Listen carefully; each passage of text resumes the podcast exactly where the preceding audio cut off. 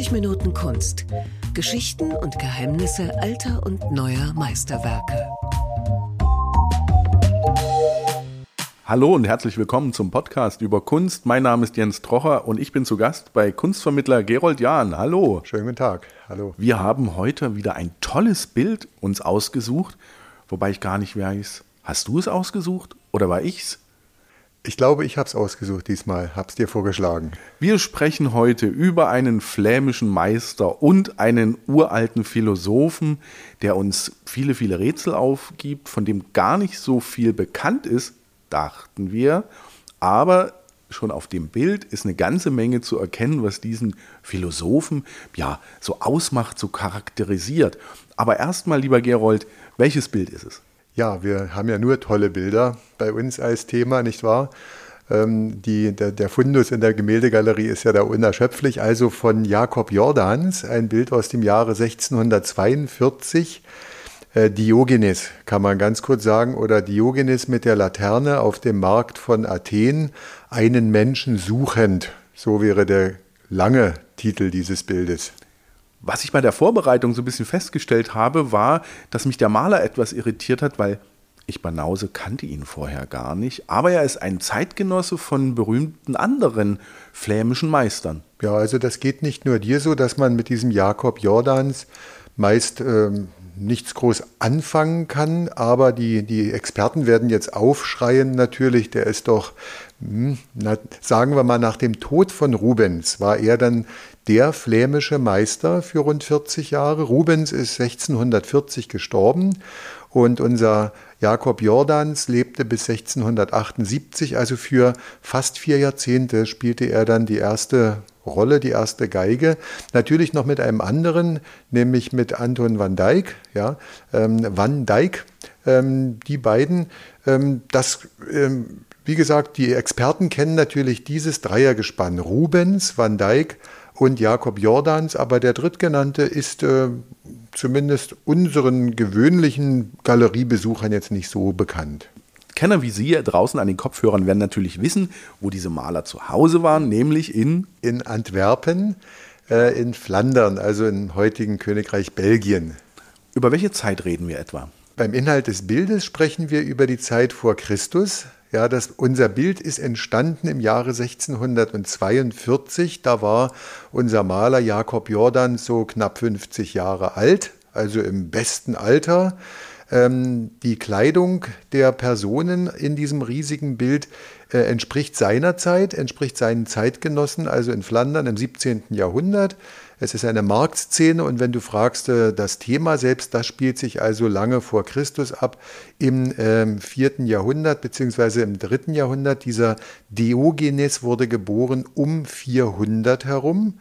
Eine Quelle behauptet im Jahre 412 vor Christus und der Mann soll immerhin fast 90 Jahre gelebt haben. Apropos Leben, lass uns noch kurz beim Meister bleiben, beim Künstler. Was hatte er für ein Leben? Jakob Jordans ist eine ganz interessante Geschichte übrigens. Ähm, der hat nie Antwerpen groß verlassen, also seine Heimat zumindest hat er nicht verlassen ähm, im Unterschied zu Rubens oder Van Dyck, die sehr viel unterwegs waren in Italien oder auch England und so weiter, die an den Höfen Europas überall geschätzt wurden, hat sich unser Jakob Jordans quasi mit seiner Heimat begnügt. Er war auch mal in den nördlichen Niederlanden, mal zu einer Art Auftragsannahme und äh, Arbeit, aber ansonsten der ist äh, in seiner Heimat geblieben. In der Beziehung ist er übrigens äh, verwandt mit Rembrandt. Verwandt in dem Sinne, dass Rembrandt ja auch nie aus seiner Heimat weggegangen ist, nie Italien besucht hat zumindest. Das heißt, er hat in Antwerpen dann sein Malerhandwerk gelernt?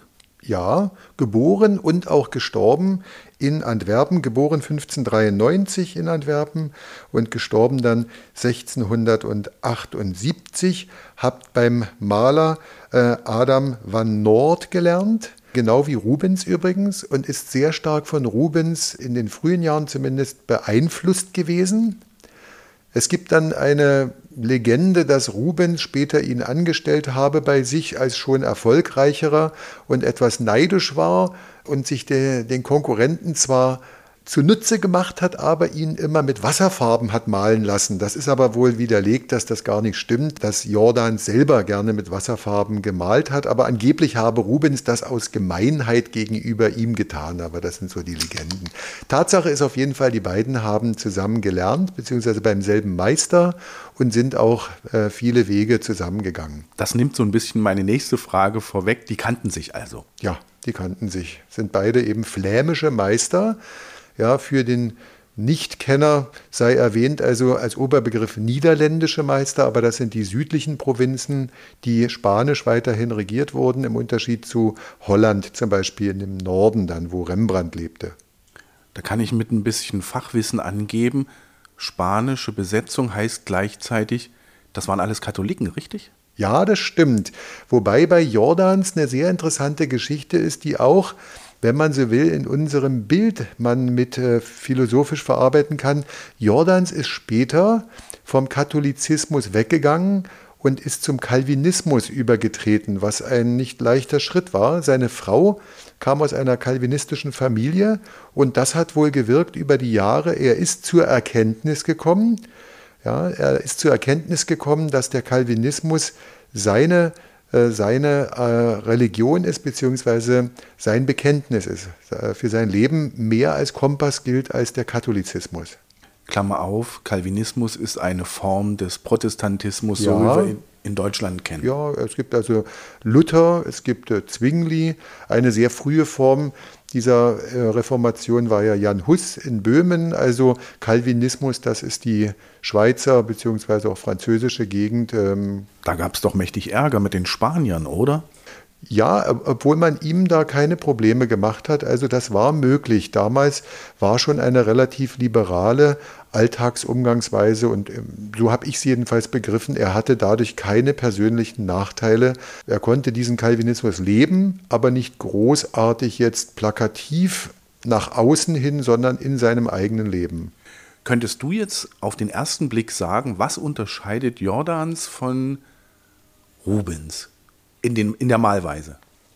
Da komme ich so ein klein bisschen ins, äh, ins Grübeln, was den unterscheidet. Also Jordans, wie gesagt, war nie im Ausland. Rubens sprach mehrere Sprachen fließend.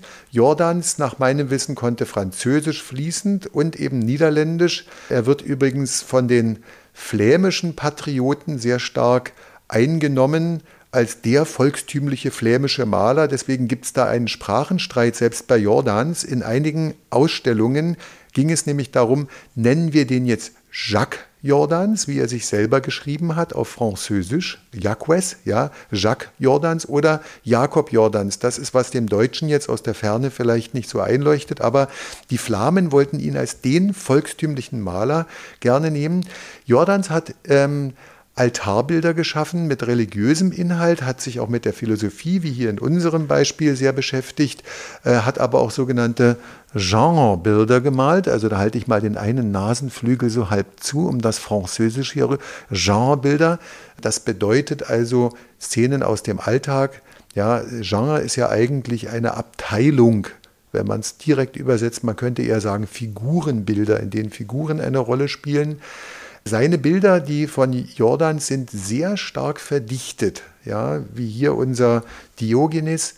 Beide eint eigentlich der barocke Stil, das heißt die Fülle, auch die Fleischesfülle, die Hautdarstellung, der Körper, das Überbrodelnde des Lebens, wie auch in Bildern von Rubens. Rubens also war eher der Humanist und gebildete Diplomat, ja, schon deswegen ist die Geschichte möglicherweise mit den Wasserfarben frei erfunden, dass der jetzt so gemein gewesen wäre, weil Rubens ein gerechter Mensch war, ein Diplomat, der vor allem auch auf Frieden hin, dem Frieden sehr zugewandt war. Unser Anton van Dyck war ein sehr so eher so aristokratischer Maler, hatte Patrizierherkunft aus höchsten Kreisen. Jordans hatte einen recht gut ähm, begüterten Vater, der Stoffhändler war in Antwerpen, der ihm eine gute Ausbildung hat angedeihen lassen. Aber wohlgemerkt noch einmal, zwischen Rubens und Jordans ist intellektuell so, dass Rubens noch viel mehr Latein gelernt hatte, Griechisch gelernt hatte und eben sich in der Antike schon in der Kindheit sehr gut ausgekannt hatte, währenddessen bei Jordans da eher so das Volkstümliche mit hineinspielt. Ansonsten stilistisch würde ich sagen, kann ich nicht auf den ersten Blick bei beiden sofort sagen, das ist typisch Rubens und das ist typisch Jordans. Vielleicht die großen Kunsthistoriker, die wissen das besser als ich.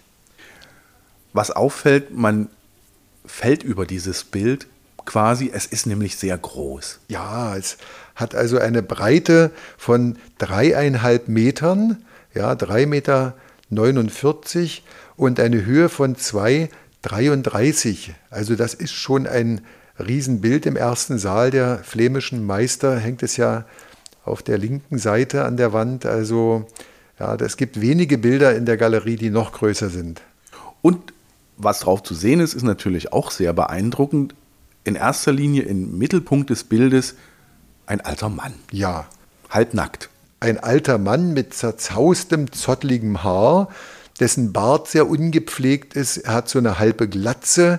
Da spielt übrigens auch die wohl tatsächliche lange Lebenszeit dieses Diogenes eine Rolle, der ja wohlgemerkt fast 90 Jahre wohl war. Das ist für die damalige Zeit ein biblisches Alter.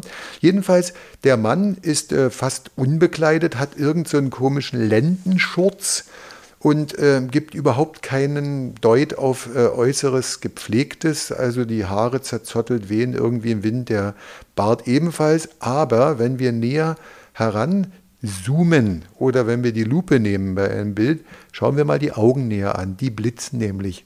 Ja, äh, die sind nicht unzufrieden oder ähm, irgendwie verbittert. Nee, umgekehrt. Der sagt, ich habe nichts und trotzdem bin ich. Wer jetzt nicht zoomen kann, ich habe in die Shownotes einen Link gepackt, einfach draufklicken und dann landen Sie in der Online-Galerie der Staatlichen Kunstsammlung Dresden und können sich das Bild in aller Ruhe und Schönheit ansehen. Der dargestellte ältere Herr ist ein Philosoph, du hattest es schon erwähnt. Ist das dieser Typ mit der Tonne? Ja, das ist er, ganz genau. Das ist also der berühmte Diogenes.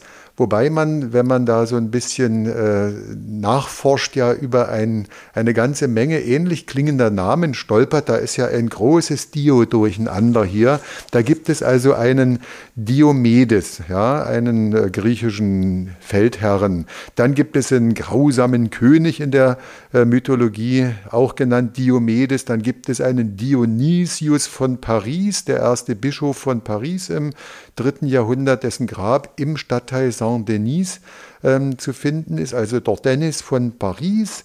Dann gibt es einen, mit dem der häufig verwechselt wird, Dionys von Athen. Und dann gibt es noch einen Pseudo-Dennis. Ja, das ist ganz lustig. Ja, ein Pseudo-Dennis. So steht er direkt in der Literatur. Mittelalterlicher Schriftsteller, der sich auch Dionysius genannt hat, also als Pseudonym. Das ist der Pseudo-Dennis. Dann gibt es noch Dionysos. Den können wir auf der Semperoper in Dresden sehen, oben äh, die sogenannte Quadriga. Ja, da ist der Weingott Dionysos, genannt auch Bacchus in der anderen Form, der die Ariadne dort auf seinem Triumphwagen entführt, also der Tröster der Ariadne. Und um jetzt endlich hier den Satz zu beenden, dann kommt unser Diogenes der wohlgemerkt geboren wurde, wohl im Jahre 412 im Städtchen Sinope. Das ist heute noch ein Badeort im Nordosten der Türkei, oben am Schwarzen Meer. Deshalb findet man ihn in der Literatur auch manchmal unter Diogenes von Sinope, um ihn nicht zu verwechseln. Mir ist es ähnlich gegangen wie dir. Ich habe eine ganze Reihe von Diogenessen äh, ja. gefunden und dachte, welcher ist es denn jetzt nun auf dem Bild? Aber es ist der berühmte Philosoph und Philosophen sind berühmt für ihre Philosophie. Wofür ist der berühmt? Ja, der ist also dafür bekannt, dass er die totale Anspruchslosigkeit gepredigt hat. Er ist der Hauptvertreter des Zynismus. Wobei wir heute mit Zynismus was anderes verbinden als in seiner Zeit damals. Das war der Kynismus. Also nach dem griechischen Wort für Hund man muss sich diesen Diogenes vorstellen, der lebte und wirkte in Athen und in Korinth, kam aber eben aus dem Sinope, aber der lebte dort nicht unter irgendeiner ständigen Adresse, sondern der war quasi ohne ständigen Wohnsitz. Der war eine Art Wanderprediger, was es ja im Mittelalter auch hier in Deutschland gegeben hat, eben ohne Wohnsitz. Man könnte sagen, ein antiker Hippie mit hohem Anspruch, mit hohem Können, mit sehr ungewöhnlicher Denkweise, die teilweise auch sehr provozierte absichtlich. Ja, also ein schräger Humor hat ihn ausgezeichnet. Ein ungewaschener Typ eben, der in einer Tonne lebte, jedenfalls zeitweilig. Und da gibt es ja dieses berühmte, diese berühmte Geschichte, dass Alexander der Große, der große Feldherr, nachdem er von allen Griechen zum gemeinsamen Feldherrn bestimmt war, zu ihm ging, weil der Diogenes als einziger nicht zur Gratulation aufkreuzte. Und da ist der große Feldherr zu ihm hingegangen und hat gefragt, hast du eine Bitte? Könntest du, hast du irgendeine Bitte, Diogenes? Und da sagte Diogenes, ja, geh mal bitte ein bisschen aus der Sonne. Ich würde gerne in der Sonne liegen. Ja, das ist ein sehr schönes Bonmot und eine Anekdote. Und das führt mich gleich dazu, dass man festgestellt hat, von dem gibt es gar, gar nichts Schriftliches. Es gibt eigentlich nur diese Anekdoten. Ja, das muss so sein, dass erst später jemand das aufgeschrieben hat, aber da bin ich selber gar nicht so informiert. Ich weiß nicht, ob du was davon Näheres weißt. Ich also habe hab eine, eine schöne, ähm, ja, eine schön, einen schönen Ausspruch von Peter Sloterdijk, einem zeitgenössischen, einem zeitgenössischen Philosophen gefunden, der sagte, der hat eben eine Philosophie des Lebens gemacht und hat sie nicht aufgeschrieben. Deshalb gibt es wahrscheinlich auch diese ganzen Anekdoten über ihn, die teilweise ja auch auf, ähm, ja, mit Zitaten und, und, und äh, überliefert sind. Lustigerweise, was ich gelesen habe, aufgeschrieben ein paar hundert Jahre später von einem Menschen, der sich entweder auch Diogenes genannt hat oder wirklich so geheißen hat. Ah, da war es der Pseudo-Diogenes. Da, da, haben wir wieder ein Pseudo. Wieder einer ja. so, ein Pseudo. Also, und ich sage immer bei auch bei völlig anderen Geschichten, ich war nicht dabei. Das ist alte Geschichte, lange her. Es gibt mit Sicherheit einen wahren Kern und darum herum eine schön dann gesponnene Geschichte. Ja, und auch zum Beispiel, er hat ja, dieser Diogenes, hat also in völliger Anspruchslosigkeit gelebt ohne jegliche äh, materiellen Dinge, hat, soll gesagt haben, ich besitze nicht, äh, dadurch werde ich auch nicht besessen. Ja, und soll ja in aller Öffentlichkeit auch seine, naja, menschlichen Bedürfnisse befriedigt haben, also uriniert haben, was ein Skandal war. Wie ein Hund einfach, der gesagt hat, der Hund macht es ja auch und keinen anderen Hund stört es. Und darauf wohl geht zurück, angeblich, der Name eben Kynismus nach dem griechischen Wort für Hund. Ja, dieses hündisch einfache, anspruchslose Leben, fast wie ein Tier.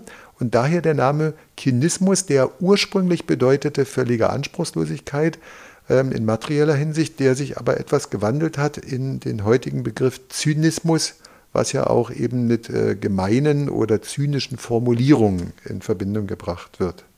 Jetzt hat Jordans das Bild gemalt. Du hast es schon erwähnt, die Figuren darauf sind sehr ja, in der Zeit von Jordans auch mhm. dargestellt.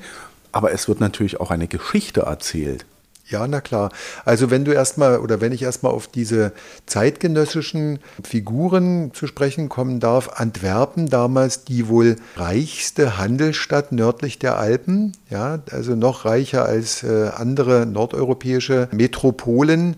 Tuchhandel und so weiter extrem reich geworden, lebt im Überfluss und da stellt man sich die Frage auch nach dem Sinn des Lebens, die in allen Epochen, auch in der heutigen Zeit, wenn wir die heutigen Fragen anschauen, die gestellt werden, ja, brauchen wir eigentlich dieses, brauchen wir eigentlich jenes und so weiter. Und da äh, kritisiert wahrscheinlich eben Jordans seine eigenen Zeitgenossen, die nur dem Materiellen hinterherhecheln und alle die das nicht tun, auslachen oder sogar ausstoßen. Wenn wir das Bild betrachten, die Komposition im Zentrum der Aufmerksamkeit, aber nicht direkt in der Symmetrieachse im Zentrum des Bildes, kommt also uns dieser Diogenes mit seiner Laterne entgegen. Er tritt regelrecht heraus aus der Masse der anderen. Er macht einen Schritt auf uns zu. Was bleibt ihm auch weiter übrig? Denn die anderen würden ihn weiter nur verspotten Links und rechts gibt es eine Vielzahl von Personen. Da gibt es diesen Feisten, diesen Dicken da rechts mit der Brille, der meint, er sei ein großer Philosoph, aber der sich über den ja verrückt gewordenen Alten dort nun mokiert. Alle denken, der Alte ist doch nicht mehr ganz beisammen oder bei Sinnen. Die eine schöne Frau da rechts, die etwas freizügig da ihr Dekolleté zeigt, die weist mit der Hand auf den, guckt mal, was das für ein Narr ist, was für ein Tor da ist. Ja, auch links der Knabe mit der Flöte, der spielt vielleicht gar keinen schönen Klang, der macht sich so lustig mit seiner, mit seiner schräg gespielten Flöte. Dann gibt es ganz oben am oberen Bildrand so den einen glatzköpfigen Alten und die grölen und lachen, auch rechts da die Alten. Dann der eine mit einer ganz dicken, bauchigen Flasche im rechten Bildbereich. Der verkörpert ja gerade diese, ja, diesen Überfluss und den Unsinn, Trinken und so weiter. Nur einer, der macht da nicht mit. Das ist spannend, weil du musst mir noch erklären, warum hat er eigentlich eine Laterne in der Hand?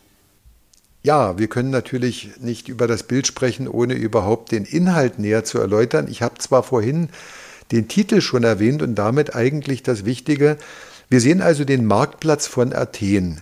Mehr Gedränge, mehr Leute, mehr Menschen kann es eigentlich nicht geben.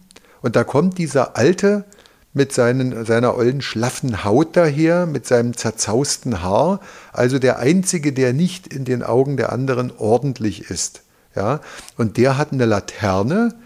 Die Laterne ist übrigens geöffnet, die Tür ist geöffnet, das Licht der Erleuchtung könnte durch einen Windstoß ausgeblasen werden und mit so einem ja, verschmitzten Lachen, vor allem in den Augen, da sagt der, ich suche einen Menschen. Die fragen den ja, was ist denn mit dir los? Was rennst denn du hier mit einer Laterne rum am hellerlichten Tage auf dem Markt von Athen? Und er sagt ja, ich suche einen Menschen, auf Lateinisch quaero hominem. Das ist übrigens der Leitspruch oder ein Leitspruch der Jesuiten. Ich suche Menschen, ich suche nach Menschen. Und die sagen, da bist du denn verrückt? Oder die denken sich das, die grölen, lachen, geifern über ihn. Guck mal den da an, der hat doch nicht alle beisammen. Der sucht einen Menschen, aber hier sind doch lauter Menschen. Was die nicht verstehen, ist, dass der einen vollendeten Menschen einen Menschen in Perfektion, einen wenigstens sehr guten Menschen sucht, keiner ist da. Ja, das ist der Hintergrund des Bildes. Das ist toll und wenn man dann sieht, wie Jordans das in seine Zeit geholt hat, ja. hält ja eigentlich der Stadtbevölkerung von Antwerpen auch den Spiegel vor. Genau.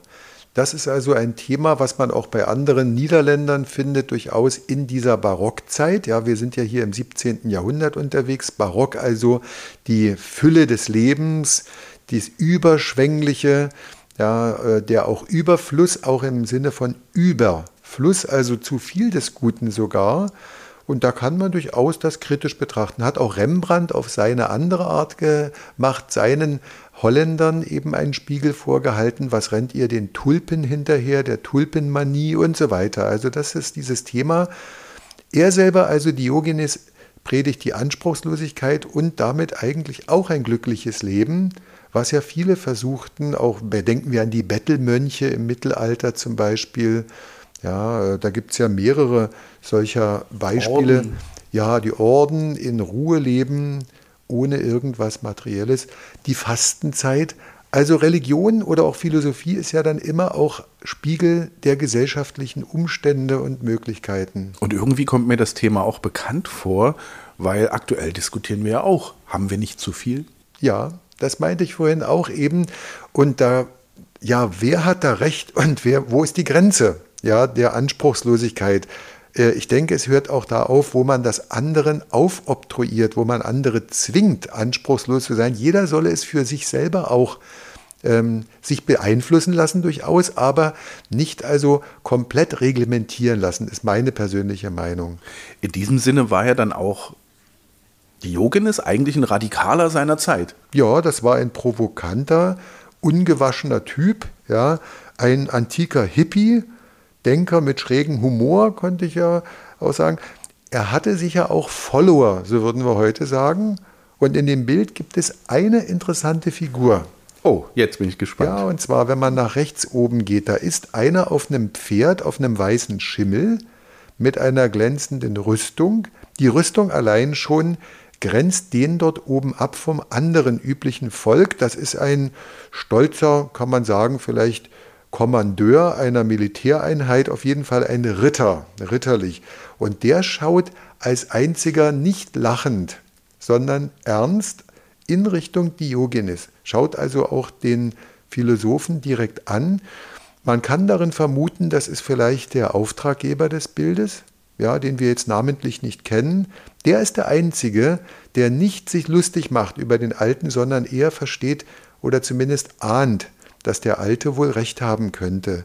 Also der Verrückte, der eigentlich der einzige Vernünftige ist.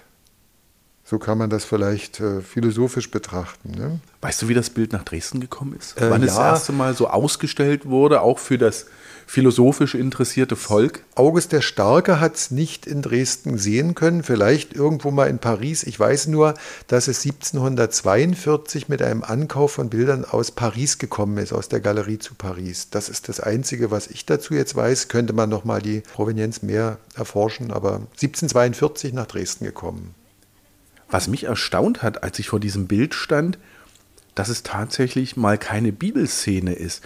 War das so typisch für die Zeit, dass man sich auch Themen aus der Antike genommen hat? Ja, also für Jordans ist es auf jeden Fall ganz wichtig, dass der der hat ja, äh, wie gesagt, biblische Szenen, Altarbilder gemacht für katholische Kirchen, ist wohlgemerkt später zum Calvinismus gewechselt in seinen späten Jahren, hat aber auch äh, Szenen aus dem Leben, aus dem drallen Leben gezeigt und eben auch eben philosophische Bilder, wo es um die Antike geht. Der war auch mit den Metamorphosen von Ovid recht gut vertraut. Wohlgemerkt, Jordans, das unterscheidet ihn von Rubens, hat kein Latein gekonnt und wohl kein Griechisch, aber sich relativ gut in den alten Geschichten ausgekannt. Wenn ich jetzt Fan geworden bin von Jordans, wo muss ich hingehen, um noch andere Bilder von ihm zu sehen? Also vielleicht wichtig wäre nochmal nach München zu fahren in die alte Pinakothek und dort den Kollegen Rubens mal unter die Lupe zu nehmen.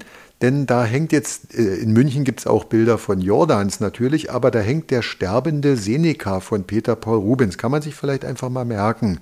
Schaut euch dort mal die, ja, den Körper an und das Gesicht, die Augen und so weiter. Da stolpern wir schon ein wenig über den Einfluss von Rubens, auch hier in unserem konkreten Bild.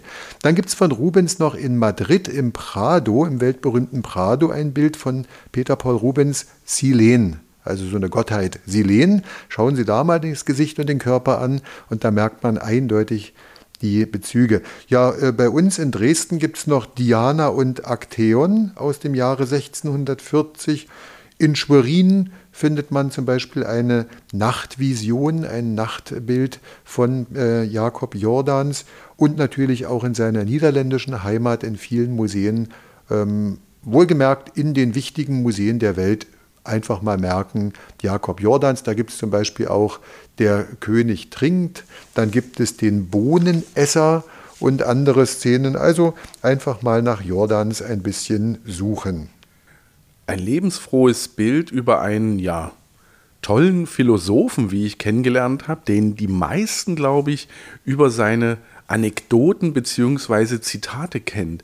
Und Lieber Gerold, zum Schluss noch ein tolles Zitat von Diogenes, bitte. Ja, das hier hilft nur sein Lachen gegen den Irrsinn der Welt. Vielen Dank fürs Lauschen. Das waren 30 Minuten Kunst. Bis zum nächsten Mal. Auf Wiedersehen.